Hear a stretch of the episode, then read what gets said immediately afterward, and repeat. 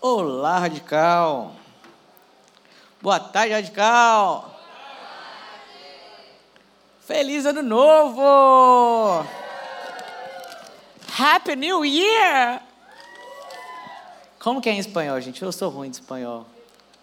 Feliz Navidad! Mentira, né? Não sei, não sei, não sei como que é. Amém. Feliz Ano Novo, Ai, pega. Como vocês estão, gente? Vocês passaram bem o Ano Novo de vocês? Como vocês passaram? Olha, foi muito animado o Ano Novo, hein? Que legal. Aí sim, filho, coisa boa. Então, gente, Quantos de vocês aqui escutaram frases como: Nossa, esse ano novo, tudo novo. Eu vou mudar uma coisa esse ano. Então, esse ano agora eu vou fazer academia. Não, esse ano agora eu vou me alimentar melhor. Muito obrigado, Gi. Esse ano agora, a galera dando risada aí, ó. Glória a Deus. Então, esse ano eu vou, sei lá, mano, eu vou ser uma nova pessoa. Esse é um ano de mudança na minha vida. Esse ano, de fato, pode ser um ano que muita coisa mude na sua vida. Mas o que, o que faz sentido, o que muda, não é um ano novo, mas sim uma vida nova. Eu vou começar pregando aqui, e talvez não seja o que nenhum de vocês esperam, de uma pregação de ano novo. Talvez vocês estão esperando aqui uma mensagem sobre como buscar mais a Deus e ter uma experiência incrível esse ano.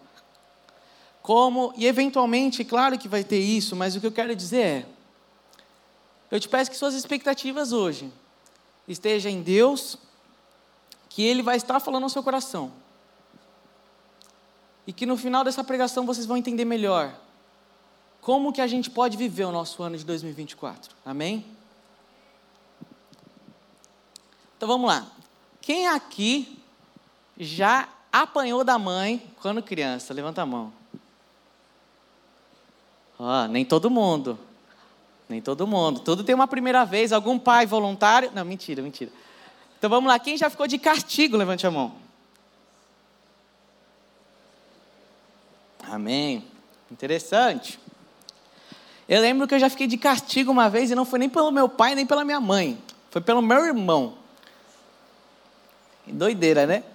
Eu nem lembro o que, que eu fiz. Talvez eu nem estava errado, mas ele era mais velho, fazer o quê, né? E aí ele me colocou de castigo.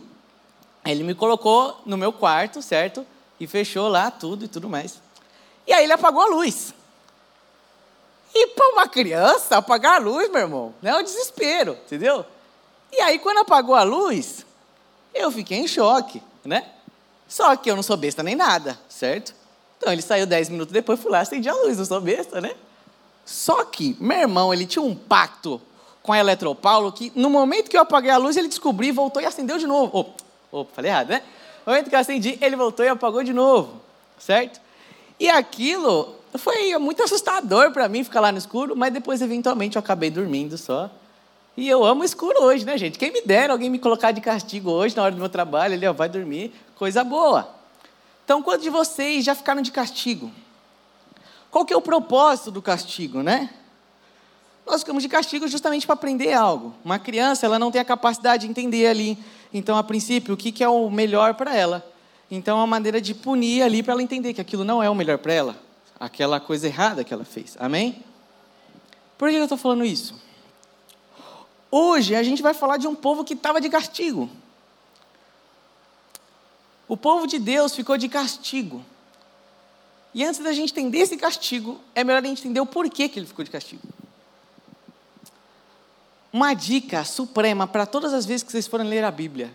Eu aprendi isso na IBR, mudou de fato a maneira como eu leio. O Antigo Testamento, entenda o Antigo Testamento como uma criança na fé. Amém? Vamos parar para pensar de uma maneira lógica? Imagina a humanidade inteira. Vamos resumir a humanidade a uma pessoa. Como assim, Tico? Qual vai ser o nome da nossa pessoa? Legal, muitas opções de nomes, né? Humanidade, pronto. O nome da nossa humanidade é humanidade, certo? E aí o que acontece?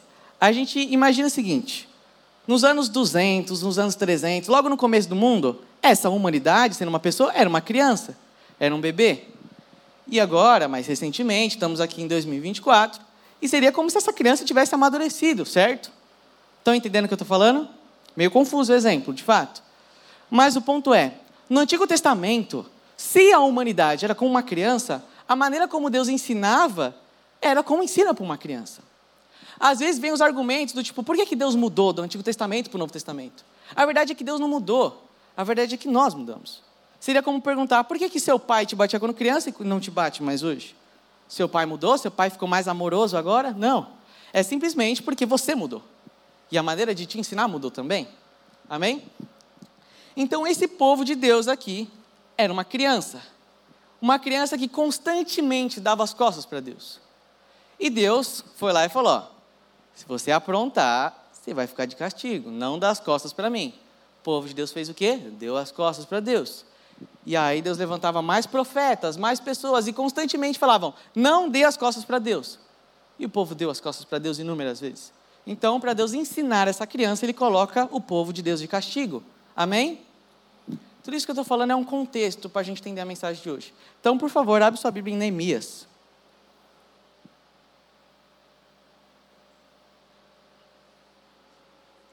Neemias capítulo 1.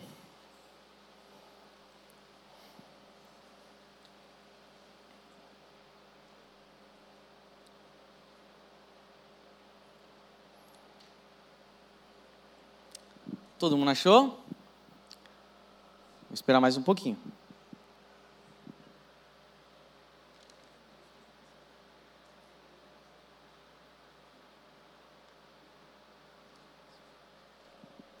Amém? Quem achou falar amém? amém? Coisa boa. Vamos lá, Neemias capítulo 1, versículo 2. Anani, um dos meus irmãos, veio de Judá com alguns outros homens, e eu lhes perguntei acerca dos judeus que estavam, que restaram alguns judeus que restaram, os sobreviventes do cativeiro, e também sobre Jerusalém. E eles me responderam: aqueles que sobreviveram ao cativeiro e estão lá, na província, passam por grande sofrimento e humilhação. O muro de Jerusalém foi derrubado e suas portas foram destruídas pelo fogo. Quando ouvi essas coisas, sentei-me e chorei. Passei dias lamentando-me e jejuando e orando ao Deus dos céus. Vamos ler de novo esse versículo 4. Quando ouvi essas coisas, Sentei-me e chorei. Passei dias lamentando-me, jejuando e orando ao Deus dos céus. Amém? Então vamos lá, gente. Neemias, então, o povo de Deus estava de castigo. E Neemias seria como um filho mimado que estava fora do castigo, um, um filho que não aprontou, na verdade aprontou, mas estava fora desse castigo. E Neemias ele começa a pedir para um pai, falando: Pai, tira os filhos lá de castigo. É isso que está acontecendo aqui. Então, falando de uma maneira prática, o povo de Deus, então, desobedeceu a Deus. Decidiram dar as costas para ele. Esse povo, eles acabam sendo exilados. Então, o que acontece é que um, um, outro povo vai, invade, destrói tudo lá, destrói todo o muro daquele lugar, e aquele povo fica totalmente desprotegido. O que significa uma nação sem muro? Uma nação sem muro é uma nação totalmente frágil, uma nação que qualquer um pode fazer o que quiser. Esse era o como estava o povo de Deus. E Neemias, ele não estava com essa galera. Neemias, ele estava em outro lugar. E Neemias, ele estava com um trampo da hora. Neemias, ele estava sendo copeiro do rei. Ele estava ali trabalhando com a nobreza. Então, Neemias, ele não estava naquele contexto de sofrimento. E mesmo assim, quando ele escuta a notícia de como está o povo de Deus, a reação dele é o quê? Versículo 4. Sentei e chorei. Passei dias lamentando, jejuando e orando ao Deus dos céus. E eu queria constranger o coração de vocês com essa frase de Neemias. Será que a gente tem sofrido as dores da igreja? Será que a gente tem sofrido as dores do povo de Deus? Como assim, Tico? Seja mais específico. Cara, a gente é especialista em identificar os erros da igreja. A gente consegue conhecer muito bem. Ah, não, aquele pregador ele prega muito mal. Ah, não, porque eu fui num culto X da igreja e eu não gostei. Nossa, eu fui naquele culto, estava vazio os bancos, não tinha ninguém lá.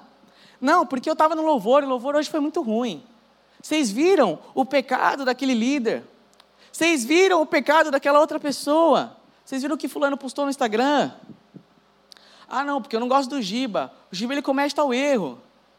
Eu não gosto do meu líder de célula, ele faz tal erro. A gente tem conseguido identificar os erros da igreja.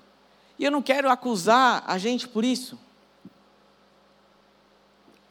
mas sim o que a gente tem feito com essa análise. Você tem visto as carências da igreja, você tem visto o que a igreja tem sentido falta, você tem visto o que a igreja está errando. E qual é o seu posicionamento a respeito disso? Porque o, posicionamento de Neemias foi ele sofrer aquela dor e se colocar orando por essa igreja, orando por esse povo de Deus. E eu queria questionar para a gente, eu queria questionar quantas vezes a gente viu um problema e qual foi o nosso posicionamento? Talvez muitas vezes nosso posicionamento é simplesmente reclamar. A gente escuta um pregador tal e fala, não gostei, a gente começa a criticá-lo, sendo que o posicionamento do nosso coração deve ser orar por essa pessoa. Vamos fazer uma conta. Olha para o seu ano de 2023. Quantas vezes você se colocou para reclamar da igreja e quantas vezes você se colocou para orar pela igreja? O, constrange, o que constrange o meu coração é o fato que Neemias, ele, ele não simplesmente fez uma oração por obrigação. O cara ficou mal mesmo, ele ficou sentido, ele ficou chorando e falou: Senhor, olha esse povo que está sofrendo. Olha esse povo que está sofrendo e ficou intercedendo pela vida desse povo. E o que a gente tem feito, o que a gente tem visto na igreja? Ah, eu não gostei de tal atitude de tal pessoa. Então a sua primeira decisão deve ser o quê?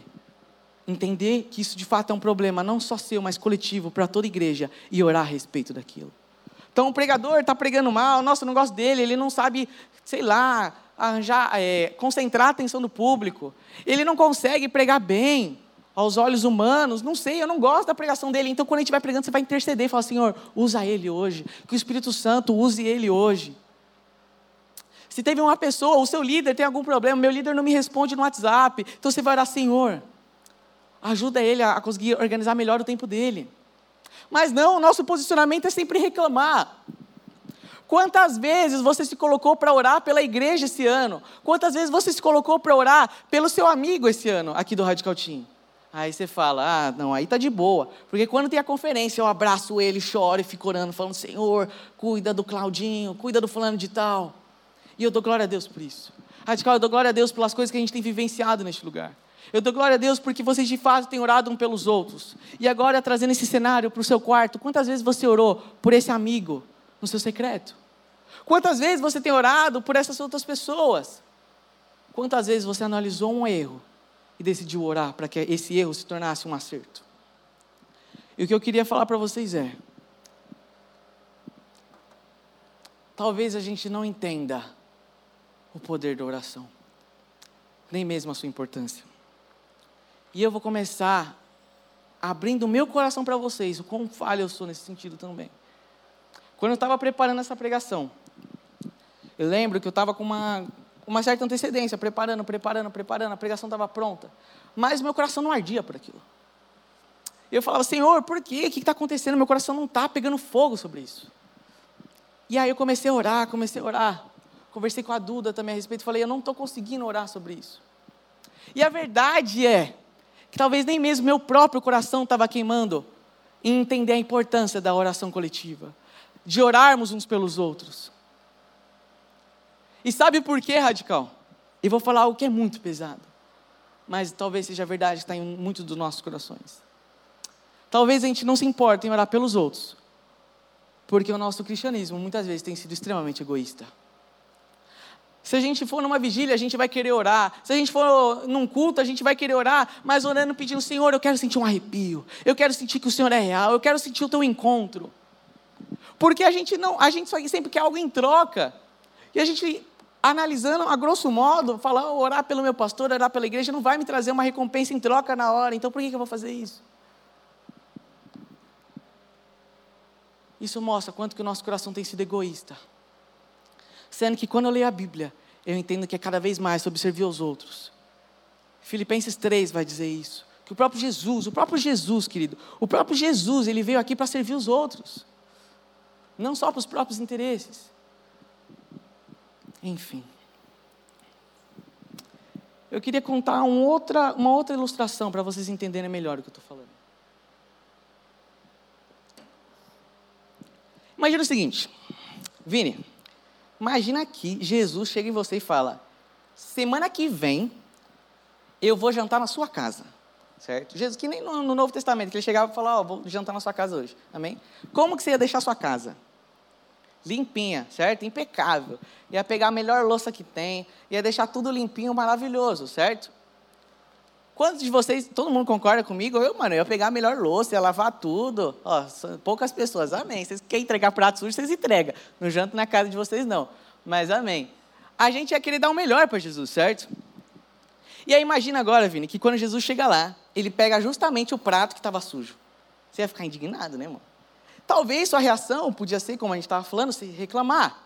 Pô, mano, culpa da minha mãe, velho, não lavou. Nossa, culpa é de fulano de tal. Pô, que isso, que absurdo. Esses pratos velhos aí também, tá ligado? Não sei. Não sei qual seria a sua reação.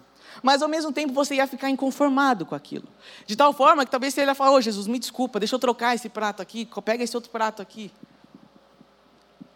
O que eu quero dizer para vocês é: todos nós temos em comum o fato que nós servimos Jesus em pessoa, com a maior excelência. E por que, que nós temos servido de qualquer jeito? O corpo dele, que é a igreja. Se a gente se incomoda com aquilo que Jesus vai estar tá comendo, se Jesus vai estar tá comendo uma comida boa, uma comida agradável, por que, que a gente não se incomoda com o corpo de Cristo, que é a igreja?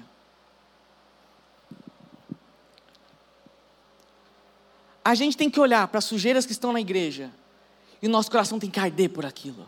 Nosso coração tem que ficar inconformado por aquilo. Da mesma forma que você ficaria com esse prato sujo, você tem que ficar inconformado e falar: Eu quero mudança nisso. E o primeiro passo para a mudança é você colocar um coração quebrantado por aquilo e orar a respeito disso. Entendendo melhor o poder da oração, a gente entende isso quando a gente lê a Bíblia. Quando a gente vê o que aconteceu em Atos 2. O Espírito Santo já tinha sido prometido que ia descer, mas os discípulos se encontravam em oração.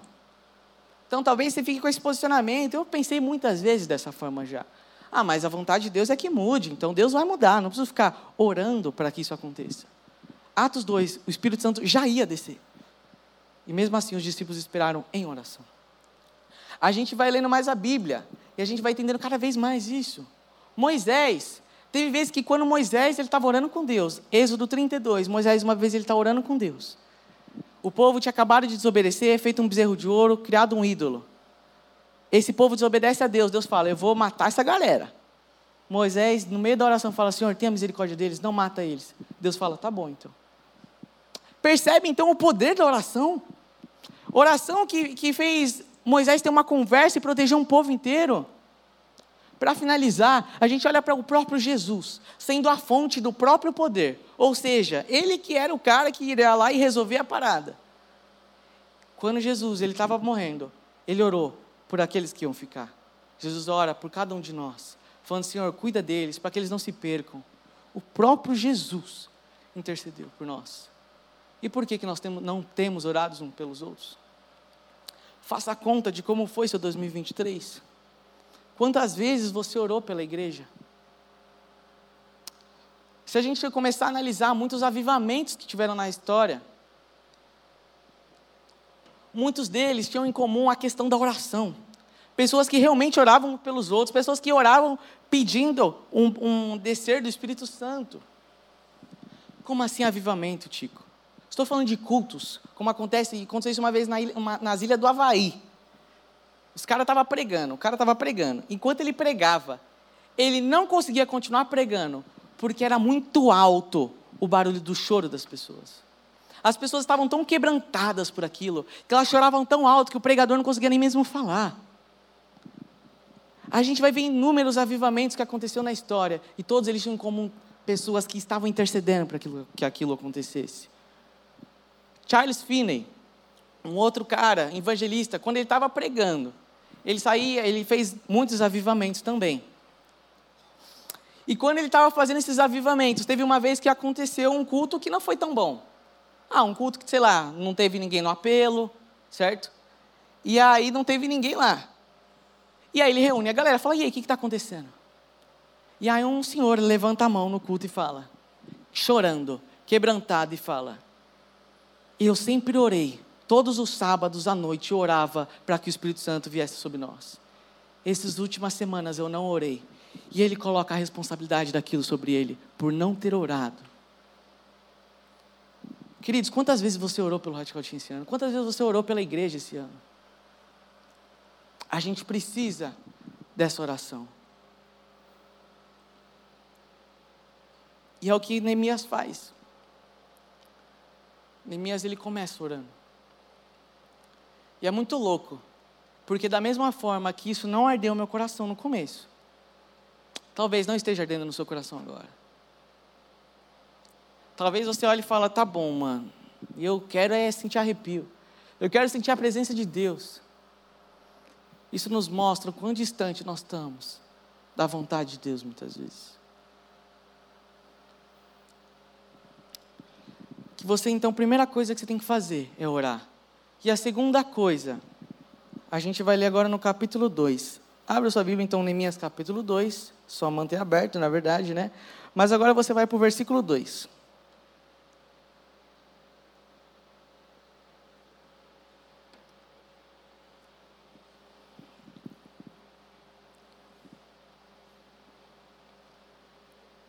Amém? Jesus, é, Jesus, Neemias capítulo 2, versículo 2. Por isso o rei me perguntou: Por que o seu rosto parece tão triste se você não está doente?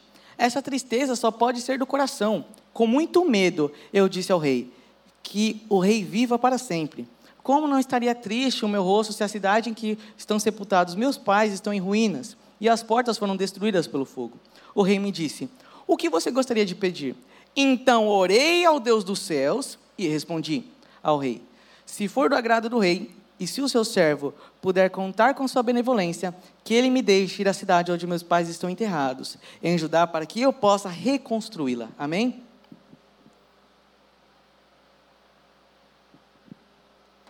Então vamos lá. Então Neemias, ele orou, não só por um dia, orou vários dias, ficou, ficou sofrendo com isso e voltou a trabalhar. E no trabalho ele continuou com o mesmo posicionamento. Ele sentia tão forte a dor da igreja, ele tinha o coração tão queimando pela igreja que o coração dele ainda doía por isso. E aí o rei percebe e começa a perguntar para ele. E aí ele tem a oportunidade de, de fato, ir mudar esse problema. E eu acho muito interessante que antes de mudar o problema, ele ora novamente ao Senhor, falando: E aí, Senhor? Aí ele não, a Bíblia não, é, não expõe aqui para a gente a oração que ele fez, mas ele ora pedindo uma resposta então para esse Deus. E aí, enfim, ele vai para a cidade para começar a reconstrução das muralhas. E é isso que vai retratar o livro de Neemias. Amém? E qual que é o meu ponto trazendo essa passagem agora? Então Deus te incomodou com algo. Você ficou incomodado com louvor, ficou incomodado com uma pregação, ou seu coração queima por algum ministério. E eu quero que você entenda que talvez esse incômodo é um combustível que o próprio Senhor colocou no seu coração para que haja mudança. Falar novamente. Talvez esse incômodo é um combustível que o próprio Senhor colocou no seu coração para que haja mudança. É um combustível que o Senhor colocou no coração de Neemias. É um combustível que o Senhor colocou no coração de Jeremias, que dizia: Senhor, se eu não pregar, é como se meus ossos estivessem pegando fogo é o mesmo incômodo que Deus colocou sobre Martinho Lutero, que não ficou que ficou inconformado com a igreja, com a situação que aquela igreja vivia, e falou: alguém precisa fazer algo aqui para mudar. Esse incômodo que Deus trouxe na vida de Neemias não era simplesmente uma dor para Neemias sair reclamando, falando: olha só como está o povo de Deus, porque esse pessoal ficava pecando lá, agora estão sofrendo. Não, aquele incômodo fez com que Neemias orasse por, aquela, por aquelas pessoas. E primeiramente a questão da oração. Deus pode usar a sua oração diária. Assim como eu falei daquele cara que se levantou perante o culto. Deus pode usar a sua oração diária para transformar o Radical Team, para transformar a igreja. Mas quantos de nós nos queremos nos colocar nessa posição de ficar orando pela igreja? Porque nós temos sido egoístas demais a ponto de só esperar, e só esperar aquilo que nos recompensa. Neemias, então, com esse cômodo, ele ora e depois esse combustível continua lá, porque Deus estava querendo que o próprio Neemias fizesse algo a respeito. Então, deixa eu te dizer algo. O que te incomoda na igreja, como eu já disse inúmeras vezes, e se essa dor, esse incômodo, que você tem usado esse combustível para reclamar, para fofocar, Por que, que você não usa esse combustível para fazer uma mudança? Eu não gosto de culto, do culto X. Eu fui num culto da igreja que eu não gostei. Ah, não, eu, as pessoas lá estavam muito vazio o culto. Se esse incômodo continua no seu coração, então você vai lá. E você vai orar e vai interceder por todas aquelas pessoas naquele culto. Você vai ficar orando pedindo por mudança. Você vai orar no seu quarto pedindo por uma mudança. E vai se colocar lá para qualquer oportunidade que aparecer para que você mude algo, você vai estar lá presente. Porque o próprio Deus te colocou lá. E aí você fala para mim, Tico, como que eu, um adolescente, vou aparecer num culto, sei lá, num culto de adulto, no culto do viver bem, que é dos idosos? Como que eu, um adolescente, vou fazer isso? Você pode não ter idade, você pode ser novo, mas o Espírito Santo que está dentro de você não tem idade. O Espírito Santo que está dentro de você é o mesmo, num cara de 90 anos, num cara de 10 anos. Se o Espírito Santo está te incomodando para ir, vá. Às vezes a gente espera que o chamado de Deus vai vir como algo extraordinário, como um anjo descendo, sendo que aqui no caso de Neemias, um exemplo bíblico, foi simplesmente o incômodo que estava no coração dele. Eu comecei a pregar, comecei a entender o meu chamado, porque eu tinha um incômodo muito grande no meu coração. Depois que eu conheci esse Deus de perto, eu falei: outras pessoas precisam conhecer isso. Então, o que tem incomodado o seu coração? E o que você tem feito a respeito? Você tem jogado fora o combustível que Deus te deu? Será que você tem jogado fora o combustível que Deus te deu? Por isso que a gente tem que ser usado como Neemias. E se entre nós está aqui um Martinho Lutero da vida? E se o que eu estou pregando neste exato momento está errado? Se Deus incomodou seu coração, faça algo. E eu não estou aqui para chamar uma série de revolucionários, falar, não, vamos mudar tudo, vamos mudar a igreja. Porque um coração genuíno, ele simplesmente quer a mudança, ele não quer ser o herói da mudança. Então, se eu só simplesmente quero mudança, meu coração vai começar orando por aquilo. Neemias, ele orava por isso. Então, que você ore por uma mudança. E se Deus te chamar, vá. Amém? Queria usar mais um exemplo. Um exemplo rápido, na verdade. A gente cantou o que hoje? Da noiva, né? Ah, não, a gente, a gente é a noiva de Jesus, ele vem vindo nos buscar. Jesus ele disse que não só eu sou a noiva, mas nós somos a noiva. Se há uma sujeira, imagina a noiva aqui, imagina que a gente está no casamento, certo? E está vindo uma noiva. E ela vem com o vestido todo rasgado, todo sujo. Imagina se a pessoa que olhou aquele vestido, ela perguntou: tá bonito? Falou: tá lindo. E você ser responsabilizado por aquilo. É semelhante isso que acontece quando nós vemos um defeito na igreja e não fazemos nada a respeito. Não estou aqui para colocar você no, na situação de se responsabilizar por isso, mas entender a importância que você pode ter e que Deus pode te usar no meio de tudo isso, amém? Queria chamar o pessoal do louvor, por gentileza.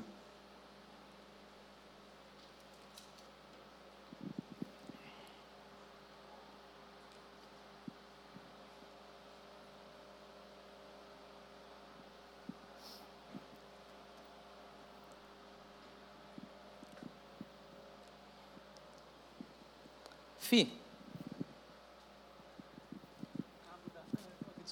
Todo mundo está me vendo? Idiota.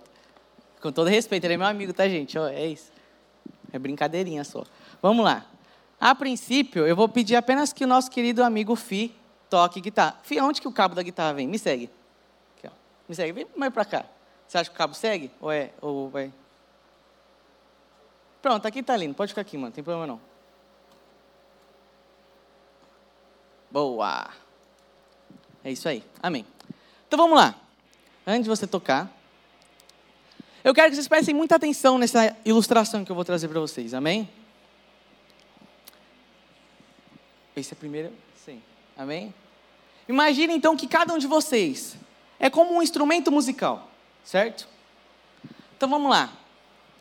Qual que é a função do instrumento musical? Tocar música, certo? O instrumento serve para tocar uma música. Amém? Todo mundo concorda comigo? O instrumento ele foi criado para tocar uma música. Imagine então que você é como um instrumento, certo? Você é como um instrumento musical. Se você é um instrumento musical, qual é a sua função? Tocar uma música. Então todo mundo repete comigo. Eu fui criado para tocar uma música. Amém. Como que um instrumento ele toca uma música? Ele tem diversas notas e ele vai tocando nota por nota e essa nota acaba conduzindo a uma música, certo? Então, um, uma quantidade de notas fazem você fazer uma música. Então, agora vamos imaginar da nossa forma. Imagina que cada gesto da sua vida, você sendo um instrumento, cada gesto da sua vida é como uma nota musical. Então, fi, se eu acordo de manhã é como um sol. Ah, pegou o trocadilho do sol, né? Agora, se eu estou indo para a escola, se eu estou indo para a faculdade, de carro, no trânsito, é um ré. Um ré. Imagina agora que eu estou, sei lá, eu estou orando a Deus, é como um fá. E aí depois você foi e você brigou com seus pais. E foi um mi. Só que aí você brigou e você pecou, então faz um mi desafinado agora. Um mi meio torto, que o cara toca bem, né, gente? Aí fica bonitinho também. Faz feio. Aê, coisa boa. então é, é assim que soou o mi. Amém? Todo mundo está entendendo? Então cada gesto da nossa vida é como uma nota musical. Vamos repetir. Eu sou um instrumento musical. Eu fui criado para tocar uma música. E nós tocamos essa. Agora já. Amém. E a, a, nós tocamos essa música através das nossas ações. As nossas ações são como nossas notas. E por que, que eu falo isso? Eu falo isso para que você entenda o sentido da vida antes de falar e contextualizar com o que a gente estava falando na pregação, quero que você primeiro entenda. Se você é visitante, se você não conhece a Deus, se você vem à igreja há tanto tempo, eu te peço que você preste, preste muita atenção nessa ilustração. Um instrumento foi criado para tocar uma música a Deus, ou criar uma, tocar uma música. Se um instrumento ele for usado para qualquer outra atividade, não vai fazer sentido. Assim é a sua vida. Você foi criado para estar com Deus. De tal forma que se você fizer qualquer outra coisa que não seja isso, não vai fazer sentido. E é por isso que a gente fica com aquele vazio no nosso coração. Salmo 119 vai falar isso, uma passagem famosa, e vai falar constantemente que o meu prazer está em obedecer ao Senhor. Então entenda que quando você toca uma nota musical, quando você faz qualquer coisa do seu dia, isso é um som que está saindo para Deus. E como você quer que saia esse som, um som agradável ou um som totalmente desagradável? Você constantemente está produzindo essa música.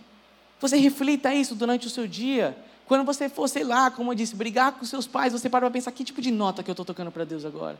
Será que eu estou agradando a Deus em isso que eu estou fazendo? Nós fomos criados para adorar esse Deus. Nós fomos criados para viver ao lado desse Deus. Nós somos como um instrumento que toca uma música ao Senhor constantemente. Amém? Então você tem que se preocupar em agradar esse Deus. Então você vai se preocupar em tocar a sua música da melhor forma. Agora a gente vai fazer uma dinâmica com a banda. Mas vamos lá. O Fi, ele pode tocar muito bem a guitarra, certo? Mas, na igreja você não está sozinho. O que, que eu falei da noiva, que somos todos nós? Então você pode estar tocando bonitinho sua guitarra, mas você tem que lembrar que vai estar tocando todo mundo junto. Então, toca todo mundo. Toca, esqueci que eu estou com o microfone, né, gente? Toca todo mundo junto agora uma música.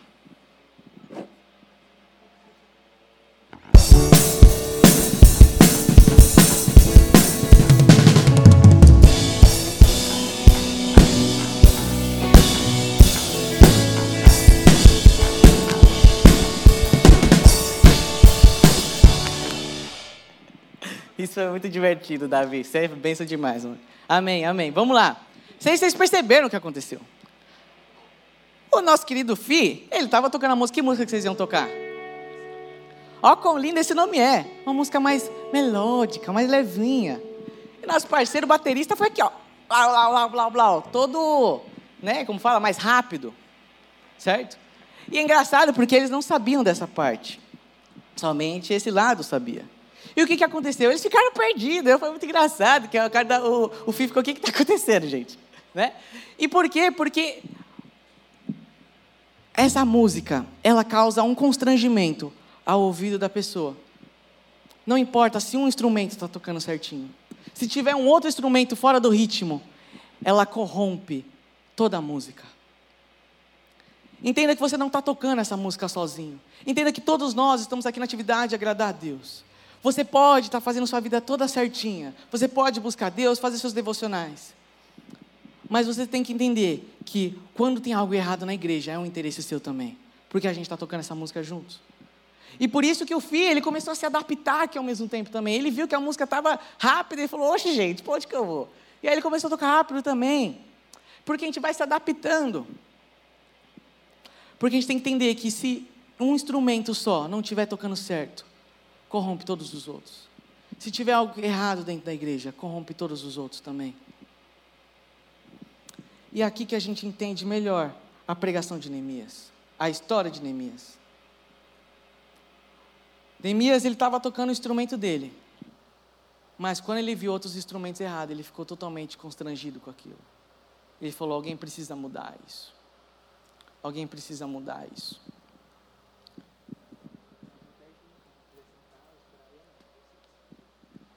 Mas então, Neemias ele ficou constrangido porque ele viu que um instrumento estava fora do tempo. Ele viu que o povo de Deus estava sofrendo. E eu te peço que assim seja o seu coração a respeito da igreja. Talvez Deus está chamando você para mudar algo na história da igreja. E essa pregação nem chega a incomodar o seu coração. Porque você está satisfeito demais tocando sua guitarra bem. Seu ano de 2023 pode ter sido bom. Mas eu te peço que em 2024 a gente entenda a importância da oração. A gente entenda a importância da igreja inteira estar servindo da melhor forma para esse Deus. Que 2024 seja a melhor música que a gente já tocou para o Senhor. Não porque tem duas pessoas que tocam muito bem no radical. Não porque tem duas pessoas que adoram o Senhor com todo o coração. Mas porque nós buscamos que todos nós venhamos buscar de todo o coração a esse Deus. Amém? Então eu não sei. Eu não sei quais são seus planos para 2024. Mas eu te peço que desta vez você faça alguns objetivos que não sejam tão somente para você, mas que você faça pensando no corpo de Cristo também. Que no Radical Team a gente vivencie muitas experiências com Deus, mas não sozinho, a gente vivencie isso coletivo. Que seja bom você olhar para o lado e ver que todos os instrumentos estão tocando da melhor forma possível. Amém? Estou caminhando para o final, queria trazer uma última, um último testemunho dessa vez. O Leone comentou isso e eu queria falar sobre isso também. Essa virada de ano eu tive o privilégio de passar na praia aí com alguns amigos, né? O Rovarte, o Sam tava, PC tá aí também e o Ricardinho. E lá na praia, eu lembro que eu estava lendo um livro. Um livro que ele fala sobre. O nome do livro é Paixão por Almas. E esse livro começou a me constranger. Porque esse livro ele vai contar justamente sobre os avivamentos e fala sobre essa paixão que nós temos que ter pelas almas. E eu comecei a orar e falar: Senhor, eu quero ter mais paixão pelas tuas almas. Eu quero ter mais paixão por isso. E comecei a orar pedindo por isso na viagem. E Deus constrangeu no meu coração que um dia da viagem a gente ia fazer um evangelismo. E aí, ciente disso, eu passei para os meninos, isso é muito bom, de você estar tá caminhando com pessoas que também têm o coração totalmente queimando, um coração que está queimando por Cristo. Porque todos vão te incentivar a vivenciar essa parada também. E eu lembro que lá chegou, enfim, a virada do ano, fogos, psh, psh, psh, e aí a gente está lá vendo os fogos. E aí tem a parte que eu vou para o mar lá, mas eu vou acelerar, porque senão é muita coisa, né? Mas enfim, a gente acabou indo para uma mini praia, assim. Mano, uma praia tipo assim. É, é esse dois bancos de areia que tinha. É uma praia pocket. Era tipo assim, bem minúsculazinha. E quando eu tô lá, eu olho e tinha uma mulher assim, ó. Ela tava assim, com os pezinhos juntos. E ela tava fazendo algum ritual, não sei o que ela tava fazendo. De verdade, eu não sei o que ela tava fazendo, meu questionamento não é esse. Mas quando ela fez aquilo, eu, eu, caiu a ficha que muitas pessoas fazem essas promessas de ano novo. Muitas pessoas, elas oram, rezam ali pedindo por algo novo, certo? Por uma mudança. E Deus constrangeu o meu, momento, o meu coração naquele momento para pregar o amor dele ali na virada. Preste atenção. Cara, eu estava na praia, foram dias muito legais, eu me diverti muito, mas esse acontecimento mexeu muito comigo, eu queria compartilhar com vocês. A gente começou a evangelizar. A gente foi evangelizando e pessoas aceitaram Jesus. A gente foi evangelizando e a gente teve a oportunidade de orar por pessoas. Pessoas que, quando você falava do amor de Cristo, você viu o olho dela brilhando. E lembra no contexto que a gente estava, na virada do ano, então um monte de gente bêbada, um monte de gente fazendo o que for. E a gente começou a evangelizar. Até que chegou mais para o final. E aí, estava tendo um show ali perto, né? um show, era um DJ? Era um DJ, né? Estava tendo um show ali. E aí, acho que foi você, né, Lucas? Deu a ideia, mano, vamos lá no show. Vamos lá, fala com a galera. Aí todo mundo se olhou, Ih, mas lá vai estar tá o foco da parada, né? Será que vão escutar a gente por conta do barulho? E a gente falou, ah, vamos orar para ver se é a vontade de Deus. Assim como Neemias. Algo incomodou nosso coração, mas mais importante que isso era saber qual que era a vontade de Deus também. A gente orou, falou, Senhor, qual que é a tua vontade? Falou, se incomodar no coração de alguém, a gente vai. É exatamente essa palavra que a gente usou, incomodar, a mesma coisa com Neemias. E aí acabou a oração e não incomodou o coração de ninguém. Falou, opa, vamos para casa então, né? Amém. E aí o Sam começou a falar, nem lembro o que você falou, mano. Eu lembro que ele começou a falar e começou a incomodar meu coração. Falou, peraí, mas a gente vai, agora a gente vai. E aí incomodou meu coração para a gente ir. E a gente foi. Nós fomos.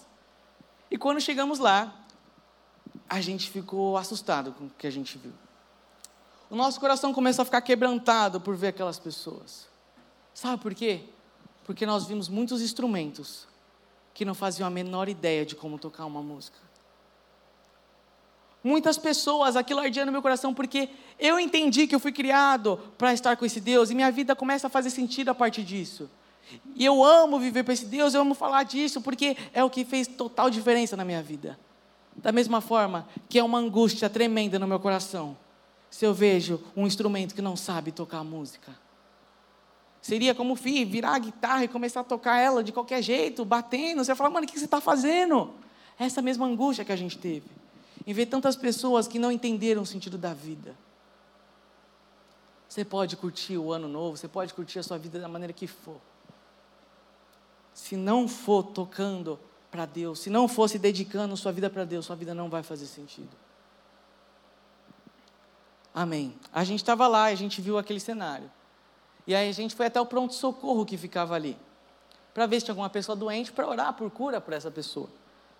E aí a gente não tinha encontrado, continuou lá. E aí chegou uma mulher falando: Ó, oh, fulano de tal caiu no chão, está passando mal. E aí ficou a deixa para a gente, né? Falou: ah, agora a gente vai.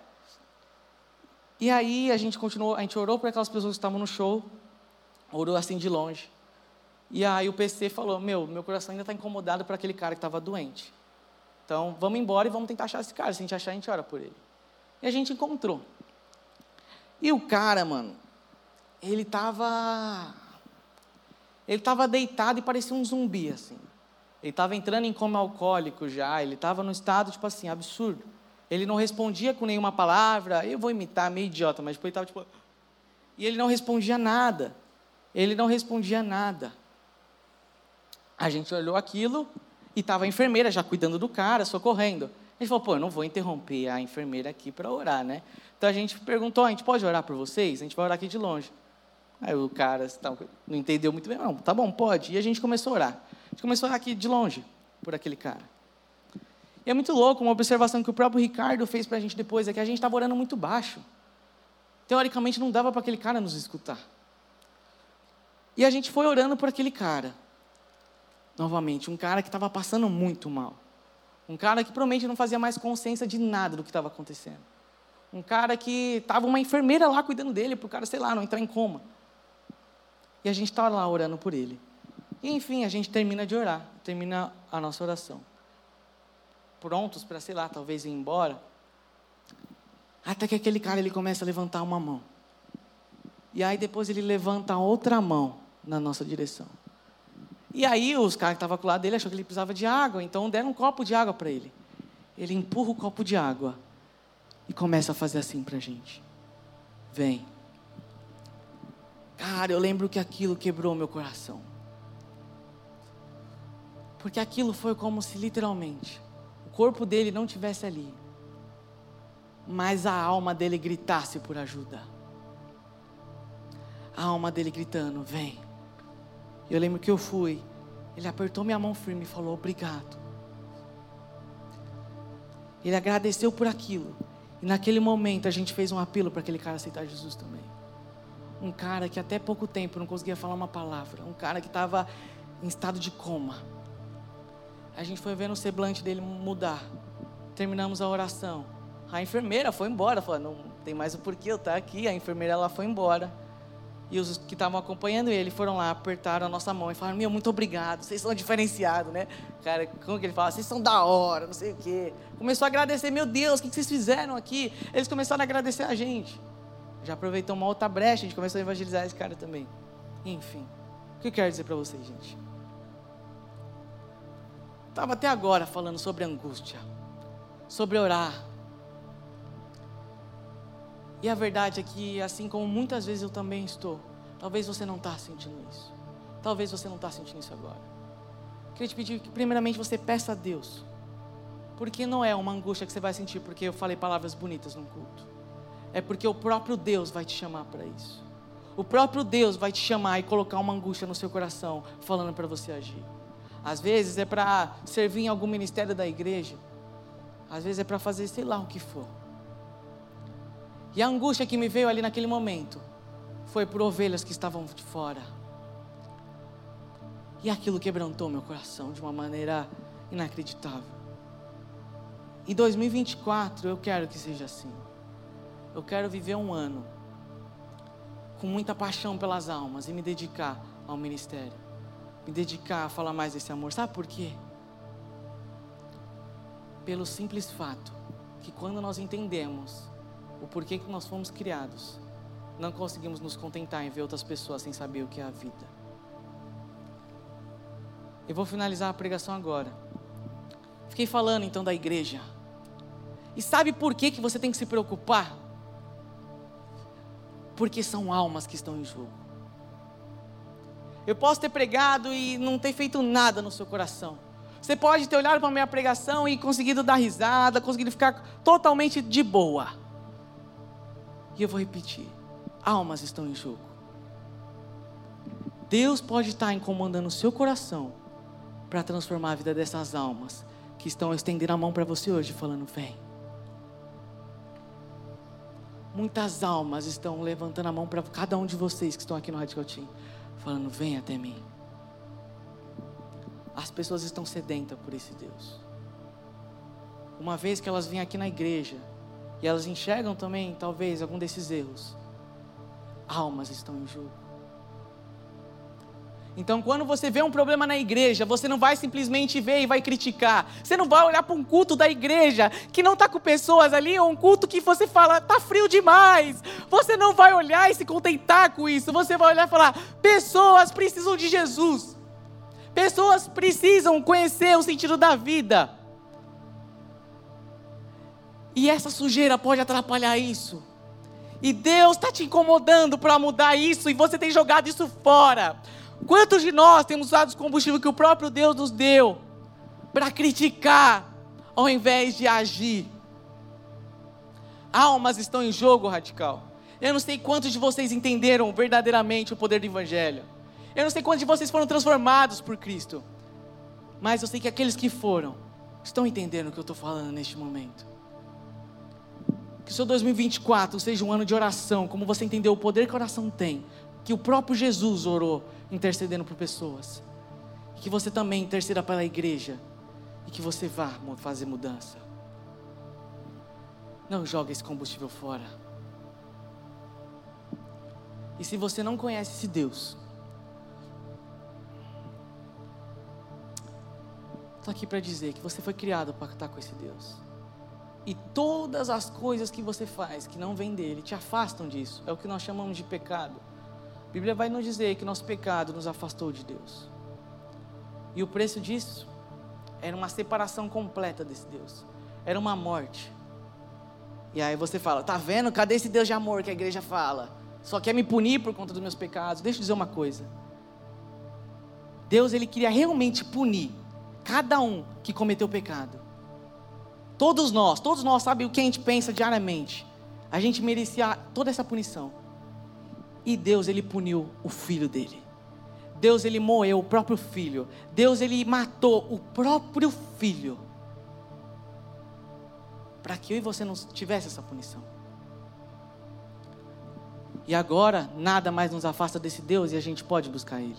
Eu estou aqui para te dizer: sabe essa cruz que você vê em tanto lugar? Jesus morreu para que você hoje possa vivenciar perto dele. Você quer buscar mais desse Deus? Você tem se interessado? Saiba que esse Deus é real. O Deus que transformou essas vidas que a gente viu na praia é um Deus que quer transformar a sua vida hoje também. Você quer um ano novo incrível? Vou falar uma frase que foi do nosso próprio pastor Giba e que fez eu ter o melhor ano da minha vida. Não vou dizer o melhor ano, mas um ano incrível na minha vida. Você quer um ano incrível? Seja incrível na presença de Deus. Você quer um ano incrível? Então ore pelo Radical Team, ore pela igreja. Interceda por almas. Porque sabe o que é louco? Eu fui ali, atrás daquela alma, mas eu voltei tão transformado quanto, por ver o quanto que Deus amava aquelas pessoas. Deus quer usar vocês para transformar a vida de vocês também, enquanto vocês estiverem sendo usados. Amém? Então feche seus olhos. Eu quero primeiramente orar pelas almas que estão distantes desse Deus hoje. Eu quero primeiramente orar com você que quer um sentido na sua vida. Quero orar por você que falou: Eu quero conhecer mais desse Deus. Se você quer conhecer mais desse Deus, entenda que Jesus, ele sofreu muito para chegar neste momento e você pudesse se aproximar de Deus. Se há alguém aqui que quer conhecer mais desse Cristo, que quer entregar sua vida para Cristo, eu te peço que você levante sua mão. Simplesmente pelo fato, glória a Deus para sua vida, querido. Simplesmente pelo fato de que você está mostrando para esse Deus que você quer mais dele. E eu vou te dizer que a melhor notícia da sua vida hoje é o fato que esse Deus te quer, ele te ama. Mesmo você merecendo toda essa punição, esse Deus te ama e quer estar do seu lado. Glória a Deus pela vida de vocês. Ó oh, Senhor, que vocês entendam neste momento que vai ser o momento de vocês orarem por um Deus que já está disponível. Alguém mais que quer levantar a mão? A gente vai estar orando por vocês. Todo mundo de olho fechado. A ideia aqui não é para expor você, é simplesmente para acompanhar essa sua jornada. Vamos orar neste momento. Eu te peço que você que levantou a sua mão esteja em oração. Se você não levantou a sua mão, por qual motivo que foi, esse Deus ainda está olhando para o seu coração. Ele não olha a sua mão, mas ele olha o seu coração. Vamos orar por essas pessoas neste momento. Depois eu queria fazer mais uma outra oração, ok? Senhor Jesus, obrigado, Pai. Obrigado por essas almas que conheceram a Ti hoje, Pai. Obrigado, Pai, porque pessoas entenderam que a vida delas só faz sentido ser na Tua presença, Senhor. Então eu te peço, Pai, Entra no coração desses teus filhos, ó Pai. Chama de filho e fala que o Senhor não tem mais vergonha deles, ó Pai. Traz mudança, Pai. Traz um ano novo, Pai, porque uma nova vida está entrando no coração dessas pessoas, Senhor. Ó Pai, que eles venham entender o quanto que eles são amados por Ti, Senhor. De tal forma que o Senhor não quer estar com eles apenas nessa oração. O Senhor quer estar todos os dias ao lado deles, de tal forma que o Senhor vai morar no coração deles, para que todo segundo o Senhor esteja com eles e que todo, tudo que eles fizerem, Senhor, vai ser com uma nota agradável que vai aos teus ouvidos, Senhor. Cuida desses teus filhos, Senhor Jesus. Que eles entendam que hoje está simplesmente começando aquilo que o Senhor tem para eles, ó Pai. Traz uma mudança, traz uma nova vida, Pai. Mostra que sem Ti nada faz sentido. Sempre vai haver um vazio no nosso coração, porque fomos criados para estar na Tua presença, Senhor. Em nome de Jesus. Amém. Amém. Queridos, podem continuar em oração, quem está fazendo esse apelo ainda. Eu quero chamar a igreja agora, você que já tem o coração em Deus. Quero fazer uma última oração rápida. Mas que você agora ore pela igreja. Que você ore pelas almas que vão ser alcançadas através do Radical Team, através de todos os ministérios da igreja. Através do Viver Bem, através dos cultos de domingo, através do Intertim, através do canal Jovem. Que você ore por cada uma das almas que vão ser alcançadas que você ore pelo nosso pastor, que você ore pelos seus líderes, que esse momento a gente dedique em orar pelo ano de 2024 da nossa igreja. Para assim como hoje teve almas, sendo, almas que conheceram a Cristo, a gente viva assim ao decorrer do nosso ano também, de 2024. Amém? Então feche seus olhos, interceda pela igreja, interceda por cada alma que vai conhecer a Cristo. Se você tem um coração que queima por almas, então fala, fala para esse Deus, quebranta, usa esse combustível que Deus está te dando e coloca esse combustível para que mais pessoas alcancem esse Deus. Ó oh, Senhor, nós oramos, Pai. Nós oramos porque queremos mais de Ti, ó oh, Pai. Nós oramos porque nós entendemos o Teu amor, Senhor. Nós oramos, ó oh, Pai, porque queremos que mais pessoas conheçam isso que mudou as nossas vidas, ó Pai. Senhor Jesus, eu te peço, cuida de cada pastor dessa igreja, Pai. Cuida do pastor Ivena que está assumindo agora, Pai. Dá sabedoria a ele, ó Pai. Cuida, Senhor, do Giba, Pai. Cuida do coração dele, que ele venha descansar nessas férias, Pai. Venha dar cada vez mais intimidade contigo para o Giba, Pai. Que o Giba venha estar cada vez mais perto e sensível à tua presença, Pai. E transborde nos nossos corações, Senhor. Use cada uma das pessoas que estão aqui, Pai que aqueles que te quiserem, Pai, aqueles que quiserem se posicionar, Pai, aqueles que quiserem ser usados por Ti, Pai. Eu não vou pedir que eles levantem a mão, Pai, mas que o Senhor olhe o coração de cada um destes, Pai, e coloque um combustível no coração deles, Pai. Que eles enxerguem a igreja, Pai, e fiquem angustiados em ver a igreja do Senhor cometendo erros também, ó Pai, assim como eles também cometem, Senhor. Chama os teus filhos Leva os teus filhos para viverem coisas extraordinárias na tua presença nesse ano, Pai. Que eles vivenciem um ano incrível na tua presença. Porque eles vão ver um Deus que é real e que transforma outras vidas também. Nome de Jesus. Amém.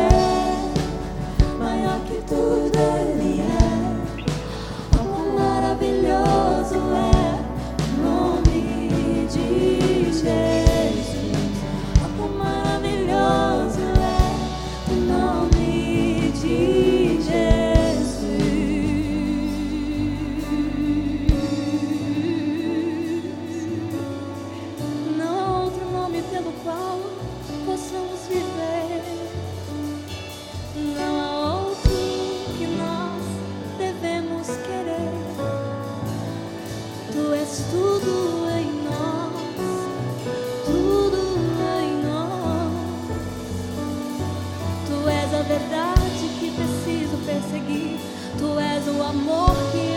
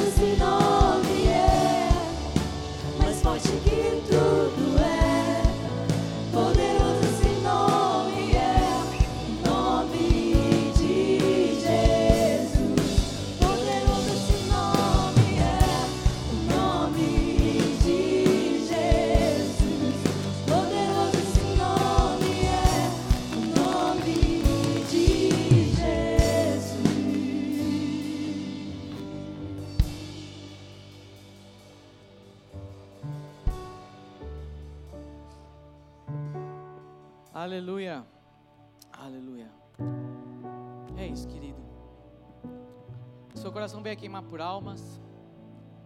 Você, antes de reclamar de alguma coisa da igreja, pare para pensar nas almas que estão clamando. Às vezes, a alma que você está reclamando é uma pessoa que está te pedindo por ajuda. Que Deus esteja cuidando de vocês, que vocês venham ter um ano maravilhoso na presença de Deus. Amém? Ei, radical. Fiquem com Deus e é nóis! Uh!